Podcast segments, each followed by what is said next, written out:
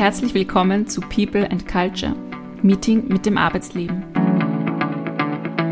Bei diesem Meeting kannst du dich entspannt zurücklehnen. Gemeinsam mit unseren Gästen möchten wir dich inspirieren und neue Gedanken pflanzen.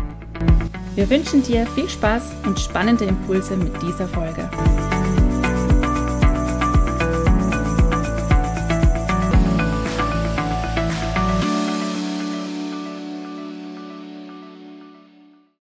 Hallo und herzlich willkommen zu einer neuen Episode von People and Culture.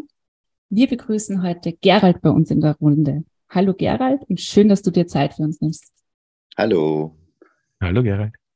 Hallo, Servus.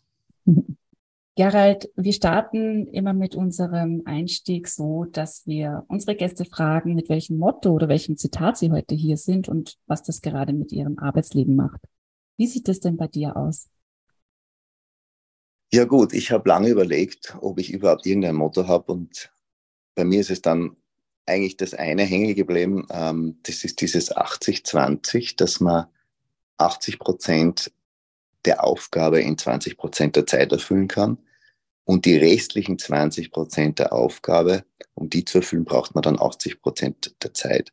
Und diese 20 beziehungsweise diese letzten 20 Prozent der Aufgabe zu erfüllen, die sind meistens nicht notwendig und ich habe da jetzt eben gerade vor kurzem im Standard auch gelesen, oder war es im Standard, dass die neue Philosophie ist, man soll nicht 110 Prozent geben, sondern 85 Prozent. Und das kommt da so ein bisschen hin, dass man nicht alles perfekt machen muss, um produktiv zu sein und um auch nicht in einen Burnout oder was auch immer hineinzustürzen oder zu fallen. Mhm. Kannst du das auch mit deiner Praxis quasi belegen, mit deiner Alltagsarbeitspraxis? Da ich eher ein ähm, nicht so ein großer Perfektionist bin, ähm, ist es eher so, dass ich einfach die Aufgabe so lange erledige, bis ich das Gefühl habe, das, ist, das reicht. Und ich mache sozusagen keine Fleißaufgabe, um hier irgendwie jetzt äh, die Aufgabe besonders schön zu erledigen oder besonders genau, sondern es muss einfach funktional sein und es muss einfach fertig sein. Und es muss einfach funktionieren und das ist das Wichtigste meiner Meinung nach. Ähm, ob ich da jetzt, ob das jetzt wirklich 80 Prozent sind oder 90 Prozent oder schon bei 70 Prozent aus, das kann ich jetzt nicht sagen. Aber ich bin auf jeden Fall kein Perfektionist, weil ich einfach zu bequem bin dafür und es mir einfach die Zeit nicht wert ist. Sondern die verwende ich dann lieber für einen neuen Task, den ich dann erledigen kann oder muss, oder vielleicht für eine Kaffeepause. sehr effizienzorientiert. Ja, sagen wir mal so, wenn ich, äh, ich habe festgestellt, wenn, wenn mir mein Chef oder, oder wenn ich eine Aufgabe bekomme, um sie zu erledigen, dann bin ich da, ich weiß jetzt nicht, ob sie effizient ist, aber ich bin sehr pragmatisch. Also ich erledige sie einfach. Ich komme da jetzt nicht in Panik, auch wenn das Sachen sind, wo ich mich noch nicht so auskenne. Es gibt keinen Task in einem Büroleben, der noch nie äh, gemacht worden ist, sondern es gibt immer irgendwo eine Art Vorlage, es gibt immer irgendwo jemand, der vielleicht was weiß oder man kann im Internet nachschauen, wie sowas ausschaut. Und dann fange ich halt einfach einmal an, zu, äh, nachzuschauen, zu analysieren, was das ist und was da erwartet wird. Und wenn das erledigt ist, dann fange ich halt an, das einfach zu machen. Also ich, ich, ich habe festgestellt, ich falle wenig in Panik.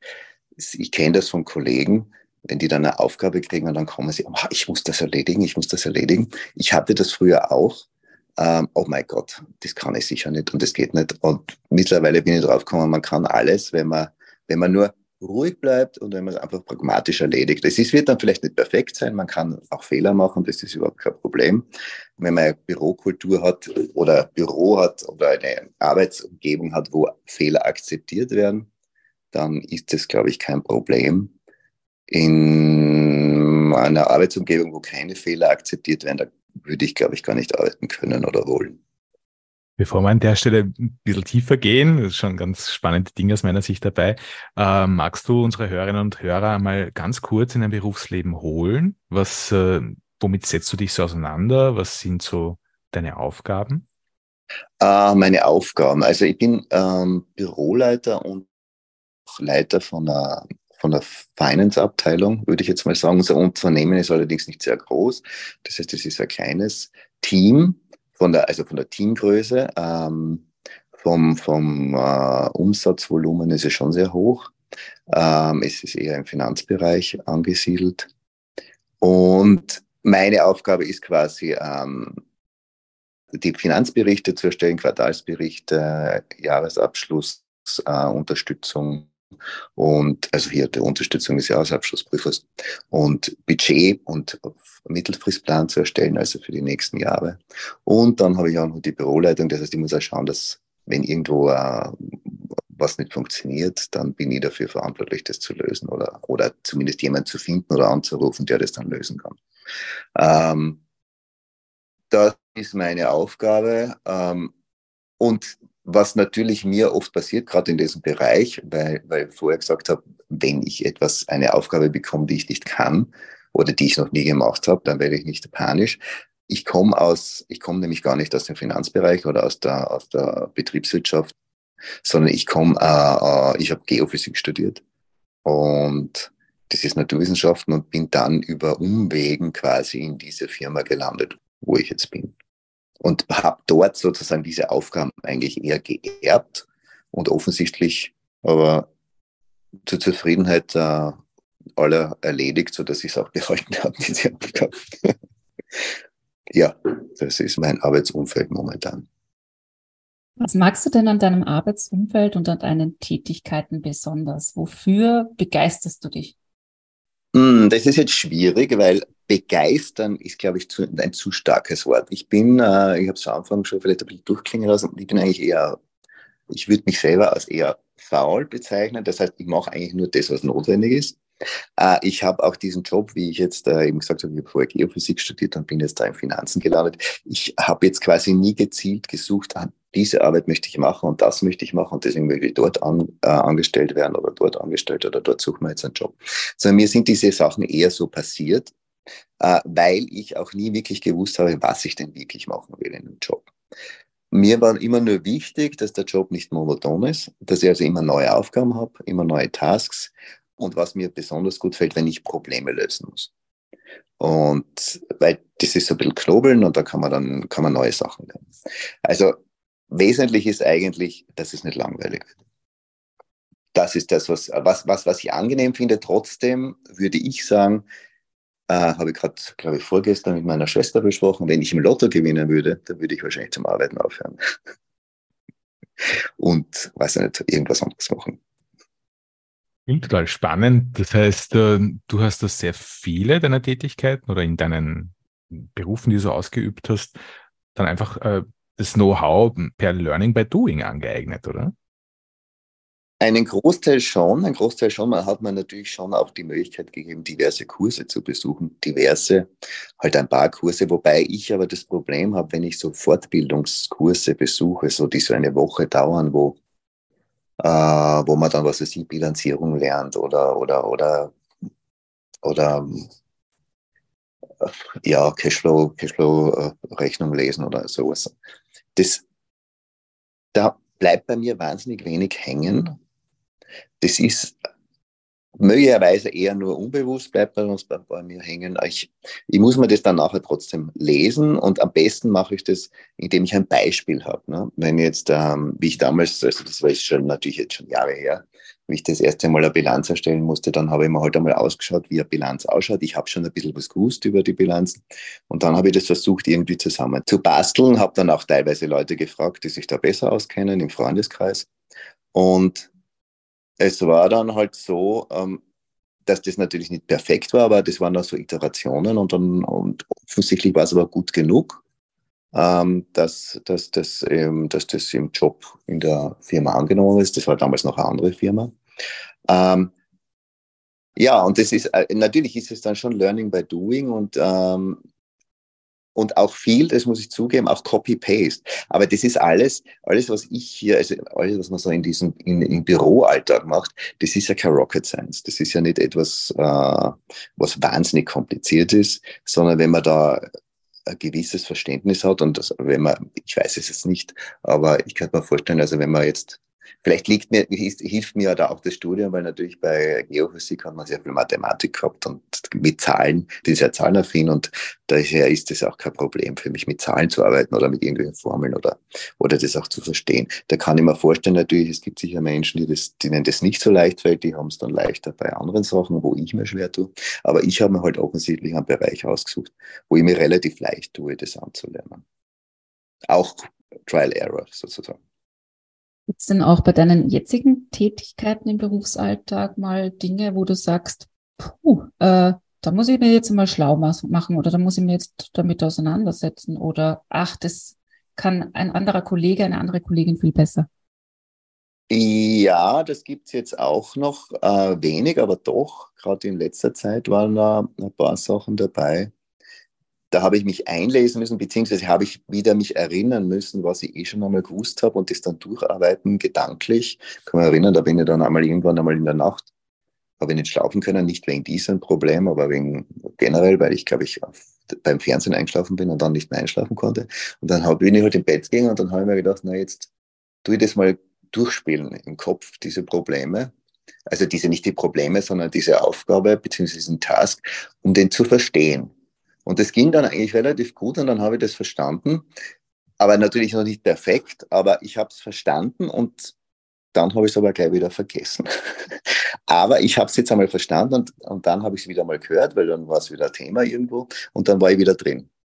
Also so, so geht es, so funktioniert es bei mir ein bisschen. Also ich muss einmal was durchdenken, merk's mir nicht notwendigerweise, aber sobald ich es dann wieder einmal lese oder höre, dann, dann erinnere ich mich wieder dran.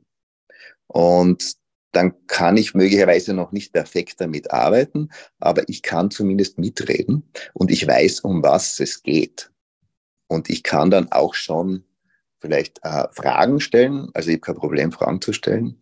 Äh, und über diese Fragen ähm, weiß ich dann mehr, beziehungsweise kann ich dann auch schon Hinweise geben oder sagen, wo es, der, ob das so passt oder nicht. Also ich habe durchaus schon noch äh, neue Sachen, die ich lerne, aber natürlich ist es auch so, dass ich ähm, manche Sachen dann auch einfach abgebe, weil manche Sachen, da will ich mich gar nicht mehr damit beschäftigen. Da denke ich mir, bin ich schon zu alt dafür, das soll der Kollege machen oder Kollegin. Aber im Großen und Ganzen klingt es schon danach, als, als wärst du da sehr ehrgeizig und würdest du dann auch wirklich mit den Dingen nochmal auseinandersetzen, wenn sie dich äh, mm, beschäftigen. Ja, ja, das schon, aber mhm. ehrgeizig jetzt nicht so, weil ich, was ist Ehrgeiz? Also mhm. bei Ehrgeiz verstehe ich immer so, äh, man möchte brillieren oder man möchte Karriere machen. Ich mag nur nicht, ich möchte die Sachen einfach nur verstehen, mit denen ich zu tun habe. Mhm. Also das ist in mir selbst ein Bedürfnis. Ähm, die Sachen zu verstehen, weil dann kann ich damit auch arbeiten. Aber wenn ich eine Sache nicht verstehe, sondern nur auswendig lerne, dann kann ich, dann weiß ich sie möglicherweise, aber ich kann nicht damit arbeiten. Also das ist, das habe ich vielleicht noch aus dem naturwissenschaftlichen Studium, da muss man auch eigentlich alles verstehen, damit man dann damit arbeiten kann. Da gibt es kein Schema F in, den, in der mhm. Naturwissenschaft. So das klassische Praxis- und Theorie-Konfliktthema, ne? ja, genau, genau, genau. Und es ist auch so, das, was man nicht anwendet, dieses Wissen verliert, das, das, das, das wird wieder weniger und das vergisst man dann mit der Zeit wieder. Und zumindest sinken sie wieder ein bisschen runter im, ich würde jetzt sagen mal, im Gedächtnishorizont, unter den Gedächtnishorizont und da muss man dann erst wieder erinnert werden. Wenn ich mir jetzt denke, von der Geophysik in die Finanzbranche, ich meine, du hast gesagt, natürlich Zahlenaffinität ist so ein bisschen Verbindung und du hast jetzt äh, keine Scheu davor, auf andere Leute zuzugehen, Aufgaben auch abzugeben oder Unterstützung zu holen. Aber auch, du setzt dich ganz gern mit Problemen auseinander. Viele Dinge, wo ich mir denke, das erfordert auch Mut. Welche Rolle spielt für dich die Eigenschaft Mut in deinem Leben? Mut, ich glaube, nachdem ich ja jetzt doch schon ein gewisses Alter erreicht habe, also ich bin jetzt 53, ich glaube, das ist einfach das Alter, wo man schon weiß, ähm, dass man, dass man in gewissen Situationen, dass es, man sich keine Blöße gibt, wenn man nachfragt oder wenn man eine Frage stellt. Also, ich meine, natürlich ist es leichter, wenn man jetzt eine, äh, gewisse Position in der Firma schon hat. Und es ist leichter wahrscheinlich, wenn man so blöd das klingt, aber wenn man halt einen Doktor hat äh, und wenn man wenn man halt ein gewisses Alter hat. Es ist sicher problematischer, wenn man jetzt gerade frisch von der Universität kommt und gerade mal, was weiß ich, 28 ist. Damals war das sicher anders, auch für mich. Da dann Fragen zu stellen, ähm, da muss man dann, da muss man zuerst einmal wissen, wie sind die Kollegen. Dann sind es meistens äh, Kollegen, die im ähm, gleichen Niveau sind, möglicherweise Konkurrenten in der Firma. Und die, die anderen Kollegen sind eben in der Hierarchie über einem und die bewerten das dann, werten das unter Umständen negativ, wenn man Fragen stellt oder weil man sich da die Blöße gibt, etwas nicht zu wissen. Wenn man jetzt schon ein gewisses Alter erreicht hat oder wie sie Standing in der Firma hat, dann ist es sicher leichter. Äh, und ich denke, daher kommt es. Also ich, ich bin dann auch, bin mit der Zeit selbstsicherer geworden. Auch selbstsicher heißt auch, ich weiß, dass ich auch nachfragen kann, wenn ich mich nicht auskenne. Ich weiß, dass das jetzt kein Blöse ist, wenn ich mich da jetzt nicht so genau auskenne oder sage, ja, na. Bei manchen Sachen natürlich in Meetings äh, denke ich mir dann, okay, da, da sage ich gar nichts dazu, weil da bin ich vielleicht wirklich so blank, dass es dann blöd ausschaut. Äh, und dann informiere mich entweder nach oder wenn es nicht für mich relevant ist, dann ist es mir auch egal. Kommt auch mit dem Alter oder mit dem, wo man in der Firma ist, wo man oder wie, was für Standing man in der Firma hat. Und beim Thema Jobwechsel, du warst ja doch, wenn ich mich auch ans Vorgespräch erinnere, ähm, alle Bereiche, in denen du so gearbeitet hast, waren eigentlich schon relativ verschieden und haben dann niemals was mit der Geophysik so direkt zu tun. Ja, na, genau, ja, genau. Das kann man ja noch einmal replizieren, wie das war. Ich bin ähm, am Anfang Geophysik studiert und dann habe ich meinen Doktor gemacht und dann hatte ich bei während meines Studiums eigentlich immer gedacht, ich sollte noch den Taxiführerschein machen, weil als Geophysiker wird man keinen Job bekommen. Damals war mit äh, und mir hat dann das, die, die, die, der Bereich, wo ich die Doktorarbeit gemacht habe, der war jetzt eher ein Bereich in der Geophysik, der so am absterbenden Ast war. Das war nicht mehr so interessant und relevant, daher waren da auch keine Gelder mehr vorhanden. Und außerdem ist die Forschung sehr fordernd. Also wenn man Forscher, wenn man, wenn man da erfolgreich sein will, dann muss man sehr viel Zeit, sehr viel Hirnschmalz und sehr viel Energie investieren. Und wie ich vorher mal erwähnt habe, da passt das Pareto-Prinzip nicht dazu. Bin ich ein bisschen bequem, ja, genau. Und daher habe ich dann habe ich mir gedacht, okay, vielleicht sollte ich doch äh, Taxiführerschein machen. Zufälligerweise ergab sich dann aber eine, eine Möglichkeit in Wien, ich bin gerade studiert, in Wien bei einer großen IT-Firma und dort habe ich dann halt angefangen. Das war noch zu einer Zeit, wo quasi diese großen Konzerne mehr oder weniger auch sich den Luxus geleistet haben, Naturwissenschaftler zu nehmen. Ähm, Daher bin ich da dann reingekommen. Dort habe ich dann einen Titel gehabt, also was weiß ich, da war ich verantwortlich für irgendein äh, Software Engineering oder, oder Software Engineer oder weiß ich gar nicht mehr genau. Habe nicht einmal gewusst, was das ist, aber ich habe das halt gemacht und die Kollegen, wenn ich dann bei irgendwelchen Kunden war, dann habe ich vorher den Kollegen gesagt, du, ich kenne mich aber da überhaupt nicht aus. Er hat gesagt, du kennst den Namen von dem Tool und damit bist du schon Experte. So, so war das also wirklich, da ist man wirklich ähm, ins kalte Wasser geschmissen worden und da musste man sich dann irgendwie durchkämpfen. Was aber gegangen ist, aber was auch eine gute Schule war. Und dann habe ich gewechselt, dann war ich in einer äh, Beraterfirma oder ja, wo ich dann eher im Bereich der Verwaltung war und wo ich dann so rüber gedriftet bin in der Zeit, dann langsam in, in den Finanzbereich. Ähm, und in den Risikobereich.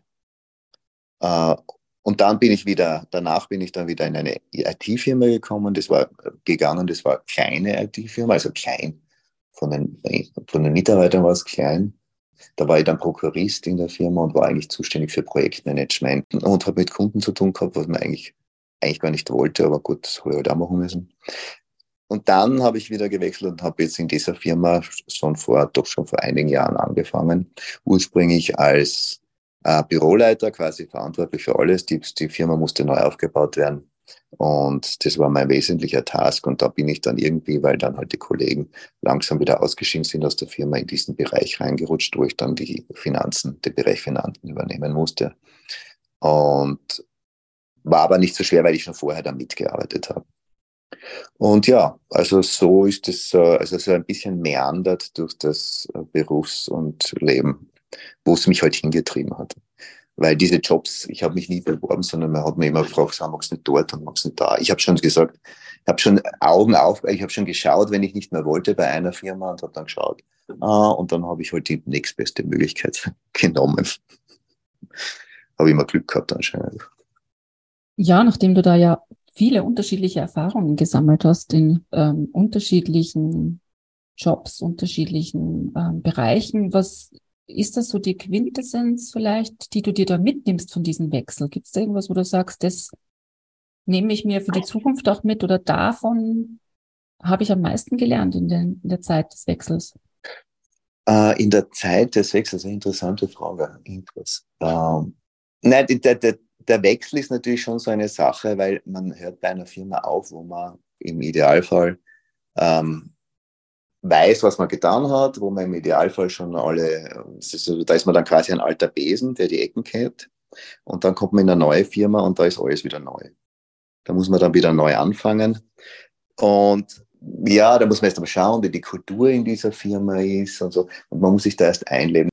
Ich habe festgestellt, wenn man sich da nicht allzu viel erwartet, dann äh, kann man auch nicht allzu sehr enttäuscht sein, was logisch ist. Aber das hilft auch.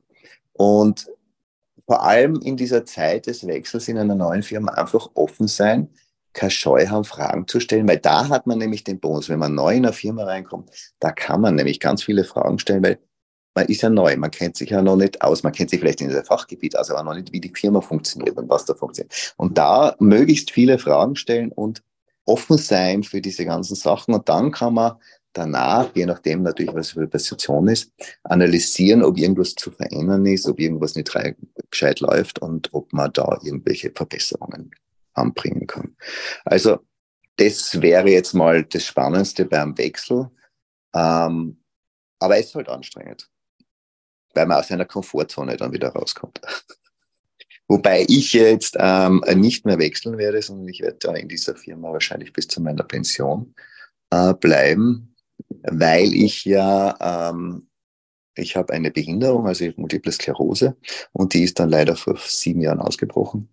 Und mittlerweile habe ich den Status, äh, das ist, also da habe ich 70 Prozent Behinderung. Und das hat mir jetzt natürlich, äh, nimmt mir jetzt ein bisschen die Möglichkeit, noch einmal zu wechseln.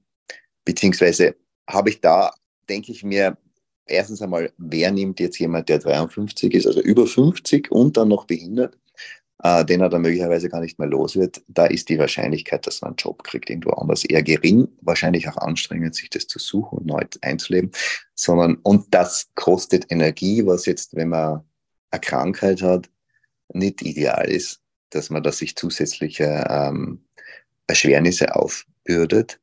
Daher werde ich jetzt da in dieser Firma bleiben und dort aber den habe ich jetzt keine Scheu, neue Tasks zu übernehmen. Das ist jetzt nicht so das Problem. Da läuft es relativ gut. Und da kann ich sozusagen mit der Energie und mit den Ressourcen, die ich habe, sehr gut haushalten. Auch etwas, was dich wahrscheinlich nahezu täglich einmal aus der Komfortzone bringt. Was mich interessieren wird, ist, ähm, welche Herausforderungen hat äh, die Diagnose MS im Arbeitsalltag dann für dich mitgebracht?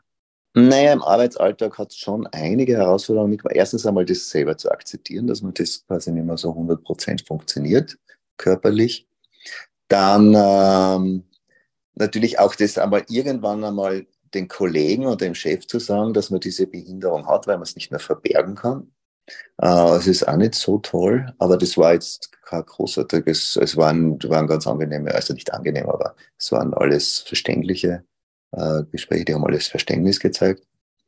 Ähm, und was halt ist, man muss, wenn man so eine Krankheit hat, dann, ähm, dann merkt man so, dann funktionieren manche Sachen nicht mehr. Also ich kann zum Beispiel jetzt nicht mehr mit, ich kann jetzt, weil meine rechte Seite meines Körpers betroffen ist, ich kann jetzt zum Beispiel nicht mehr wirklich, ähm, früher hatte ich immer ein Notizbuch bei mir und das kann ich jetzt zum Beispiel nicht mehr machen, weil ich einfach nicht mehr schreiben kann mit der rechten Hand lange. Ich kann gerade noch einmal gut unterschreiben oder vielleicht irgendwo kurz eine Notiz machen, aber wirklich sehr kurz. Das heißt, ich bin ganz aufs Tablet umgestiegen, schreibe jetzt quasi alle Notizen mit dem Tablet ja, und das sind so Dinge, auch das Tippen äh, beim Schreiben geht jetzt langsamer mit der rechten Hand. Das heißt, das äh, hat mehr die linke Hand übernehmen müssen.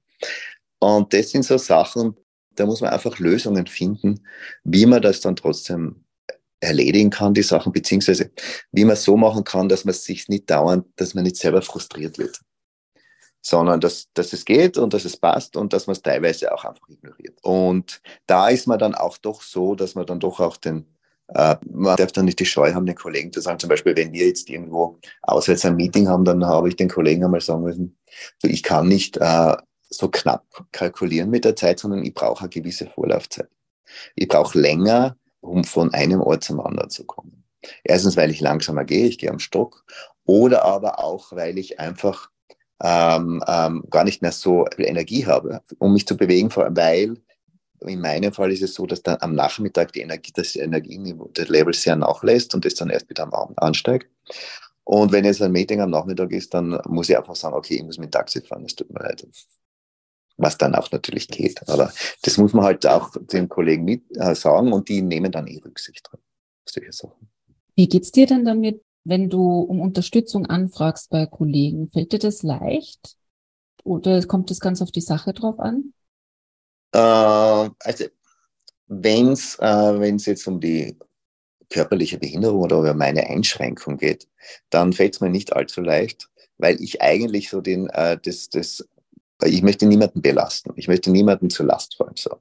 Das ist so mein, äh, mein Ding, äh, was sicher nicht funktioniert, aber wenn man im Körper behindert ist, dann fällt man manchen Leuten einfach zur Last. Aber das ist jetzt auch nicht so, dass die, dass die, die Menschen, die Umgebung, die Familie oder die Freunde das jetzt als als, als Last empfinden, sondern die haben ein Verständnis dafür im Allgemeinen. Aber nur trotzdem ist es für mich schwierig, sozusagen hier jetzt jemanden ähm, da irgendwie, ähm, dass der Rücksicht nehmen muss auf, mein, auf meine Behinderung. Das fällt mir gar nicht so leicht, um das zu bitten. Also das geht schwierig. Da hatte ich jetzt eine gute Erfahrung, ähm, weil ich war jetzt vor zwei Wochen einen Tanzworkshop. Das war vom Impulstanz aus. Und der war ein Tanzworkshop für eben, das hat geheißen, glaube ich, für alle Personen, also für, für mit allen Abilities. Das heißt, und da waren auch ein paar ähm, Körperbehinderte, Verzeihung, wenn ich da jetzt politisch nicht ähm, aber nachdem ich ja selber behindert bin, äh, nehme ich mir das jetzt heraus. Ähm, da waren auch ein paar Menschen quasi, die auch, zwei waren im Rollstuhl und, und eine hat, es hat nur mehr sehr schwer gehen können. Die, die restlichen waren alle körperlich zumindest einwandfrei, tipptopp. Und auch die, die, die Leiterin war, äh, ging am Stock, also so wie ich. Und da war das am Anfang so irgendwie, da hat die Leiterin so eine Vorstellungsrunde gemacht und hat auch jeden gebeten, dass er sagt, ähm, neben seinem Namen etc. etc., wo er unter Umständen Hilfe braucht. Und ich war nicht Gott sei Dank nicht der Erste, aber da habe ich festgestellt, dass alle irgendwie Hilfe oder Rücksicht benötigen in gewissen Situationen. Und dann habe ich das auch äh, heute gesagt, dass ich das brauche, wenn man da auf der Matte ist und ich unter Umständen, wenn ich dann aufstehe, dann tue ich mir schwer, dass man da vielleicht immer tief. Und ich habe dann festgestellt in dem Kurs, also in, dem, in diesem Workshop, dass das funktioniert, weil die waren alles so, das war so ein, die waren alles so, die waren jetzt nicht extra freundlich, sondern es war einfach so selbstverständlich, das zu machen. Und das hat mir echt getaugt und ähm, das hat mir eigentlich sehr gut geholfen, ähm, da jetzt auch ein bisschen Zuversicht zu haben, dass das einfach, dass ich dieses Verständnis oder auch schon äh, nicht, jetzt nicht erwarten, aber dass ich davon ausgehen kann, dass Menschen, die mich mögen oder mit denen ich zusammen bin, oder dass die doch ein gewisses Verständnis für diese Umstände jetzt aufbringen. Und wenn sie mir da jetzt helfen müssen oder wenn sie dadurch eine Einschränkung haben, weil sie jetzt eben nicht so schnell zum kurz kalkulieren können, wenn sie da irgendwo jetzt hinkommen wollen, sondern eben die Rücksicht nehmen müssen, dass mal alles ein bisschen langsamer ist. Wo ich mal denke, etwas, was man jetzt auch ganz gut aufs Berufsleben umlegen kann, oder? Hm, ja. Im Sinne von so behandelt zu werden, dass es auch selbstverständlich ist, wäre das etwas, was. Ich, ja, schon, aber man sollte es sich, glaube ich, als jener, der quasi da jetzt diese Bedürfnisse hat, nicht erwarten, sondern man sollte, ich, ich denke mal, man kann es als, als äh, annehmen, wenn das passiert, also wenn jemand einen, äh, wenn jemand Rücksicht nimmt, wenn jemand keine Rücksicht nimmt, dann kann man das anmerken, du entschuldige, aber du weißt eh, ich habe eine Gehbehinderung, ich bin da nicht so schnell oder whatever das ist, oder ich kann das jetzt nicht so flott hinschreiben. Ähm, und dass man den Aufmerksamkeit aufmerksam macht, weil natürlich die anderen oft nicht dran denken, äh, kann auch sein. Und ja, aber dass man da keine Hemmungen hat und sich denkt, oh Gott, jetzt komme ich da nicht mit, ich kann nicht so schnell schreiben und mein Gott, was passiert da jetzt? Oder ich kann nicht so schnell laufen. Ich muss jetzt total hetzen und bin dann nachher total fertig, damit wir dann noch pünktlich sind, sondern einfach schon vorher sagen, ja, das, das sollte man keine Scheu haben. Weil sonst stresst es nämlich alle. Man selber wird dann gestresst, die anderen, die Kollegen sind gestresst, etc.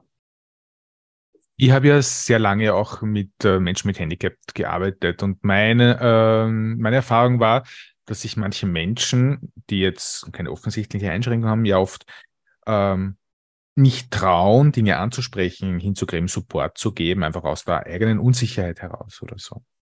Jetzt frage ich mich, gibt es Dinge, die du so ein bisschen vielleicht auch generalisieren, auch raussenden magst jetzt an Hörerinnen und Hörern, wenn sie mit Menschen, die ein Handicap haben, konfrontiert sind, ähm, einfach so aus deiner Erfahrung heraus? Hm, vielleicht die Sache, manchmal, also ich habe das auch manchmal, manchmal ist irgendwas, irgendwas, äh, wo ich mich nicht wohlfühle oder was gerade in meinem Körper los ist und ich merke, da ist jetzt irgendwie, da geht es jetzt in eine Richtung, man kennt ja dann doch schon seine Behinderung oder seine Krankheit. Und dass man dann möglicherweise sehr erratisch für den anderen plötzlich sagt, du, ich muss jetzt gehen oder ich halte es nicht aus, obwohl man zehn Minuten vorher noch gesagt hat, machen wir das oder machen wir jenes. Dass man da quasi sprunghaft wirkt. Und das ist aber möglicherweise, weil man, weil man, weil die Person dann, die, äh, die dieses, diese Krankheit oder dieses Behinderung hat, will das nicht mag es nicht erklären, kann es nicht erklären oder sondern möchte einfach nur aus dieser Situation raus oder kann jetzt quasi doch diese Sache nicht erledigen.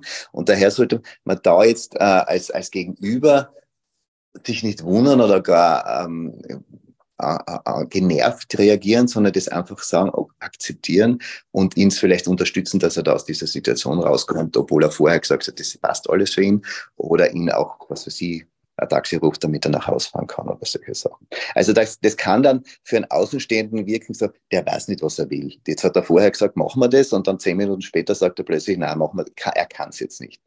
Das kann sein, weil die sich oft innerhalb von zehn Minuten da, das total schnell verändert im Körper und das, das kann man nicht voraussehen oft. Und da einfach nur das akzeptieren und am besten auch noch unterstützen, wenn man so fragt, kann ich da irgendwie helfen, kann ich dir irgendwie ein Taxi rufen oder whatever weil je nachdem, was jetzt halt die Situation ist. Mich würde jetzt interessieren, wenn du dir vorstellst, du hättest angenommen drei Wünsche frei. Was würdest du dir wünschen für deine Arbeit jetzt oder ganz allgemein in der Arbeitswelt, ja, wie es dir lieber ist? Ähm, was würdest du dir wünschen? Was denkst du, brauchen die Menschen da? Was bräuchte es für ein Umfeld, um gut arbeiten zu können? Das ist eine Frage wenn ich drei Wünsche hätte, dann würde ich mir ganz was anderes wünschen, die, die, das Arbeitsumfeld jetzt nicht wirklich betreffen. Ja. Ähm, was könnte man denn da also das Problem ist, oder das Problem zu dieser Frage ist jetzt eigentlich, dass ich mich in meiner Arbeit eigentlich sehr wohlfühle. Und dass mir mein Job sehr gut gefällt. Das heißt, ähm, es ist jetzt für mich keine Belastung. Ich gehe gerne in die Arbeit, nicht jeden Tag natürlich, aber doch meistens. Äh, und ich gehe dann auch wieder nach Hause relativ easy cheesy, ohne dass ich irgendwas mitnehme, Probleme.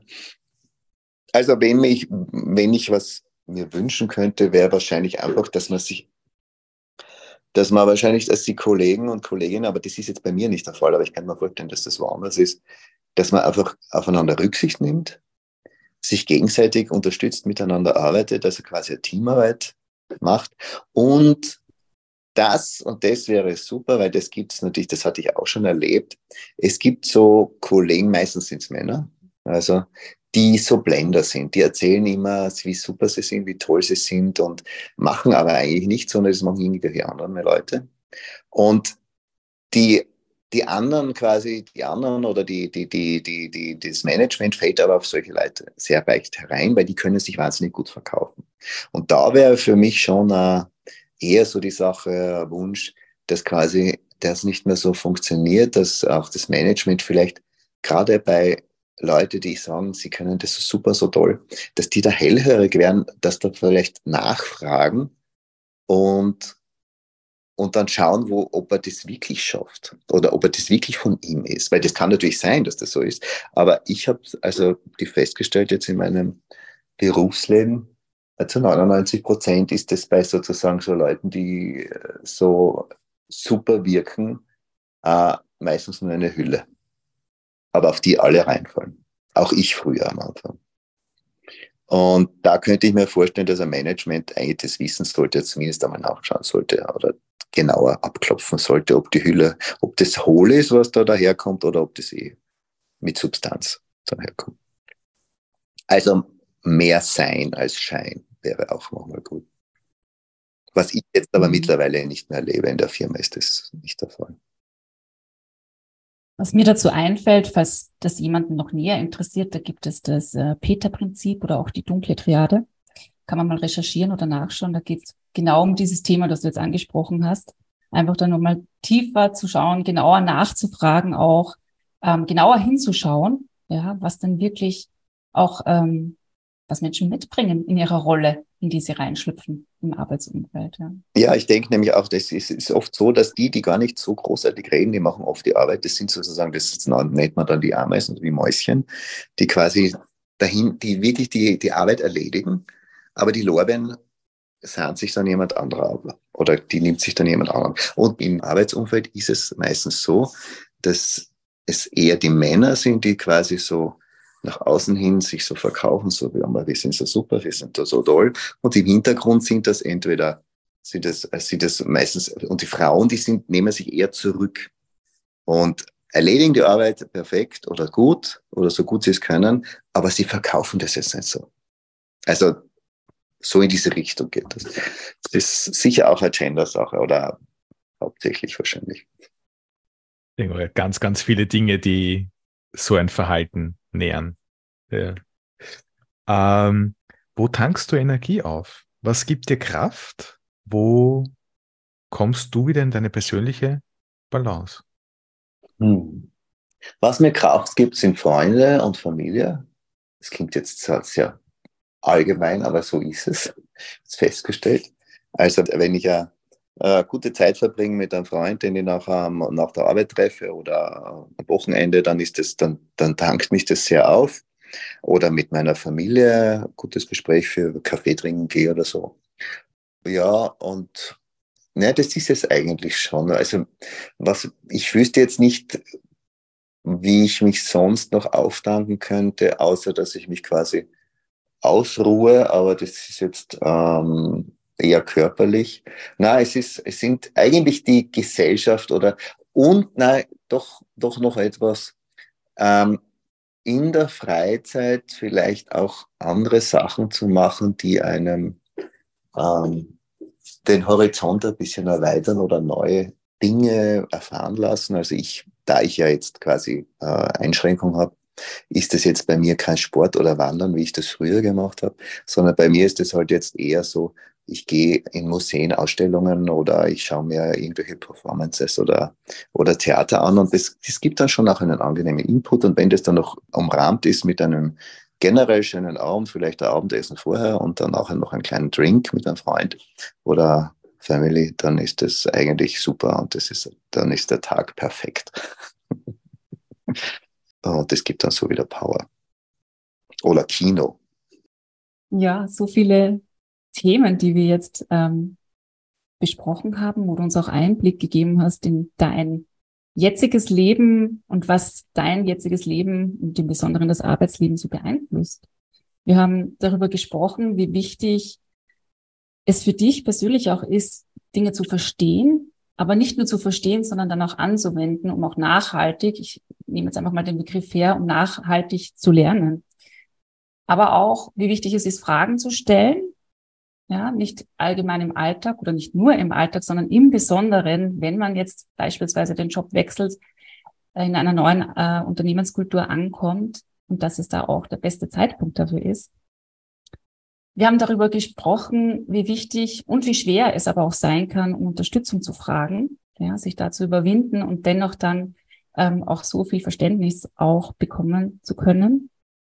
Und zu guter Letzt auch noch ja, welchen Stellenwert für dich in deinem Leben ganz persönlich auch die Familie und Freunde haben und wie wichtig es ist, seinen Horizont auch zu erweitern und einfach Neues auszuprobieren, wo man vielleicht früher gar nicht so dran gedacht hat ähm, und daraus Energie zu tanken, um auch ja, der erfüllend in der Arbeit und auch ganz für sich selbst sein zu können und zu dürfen.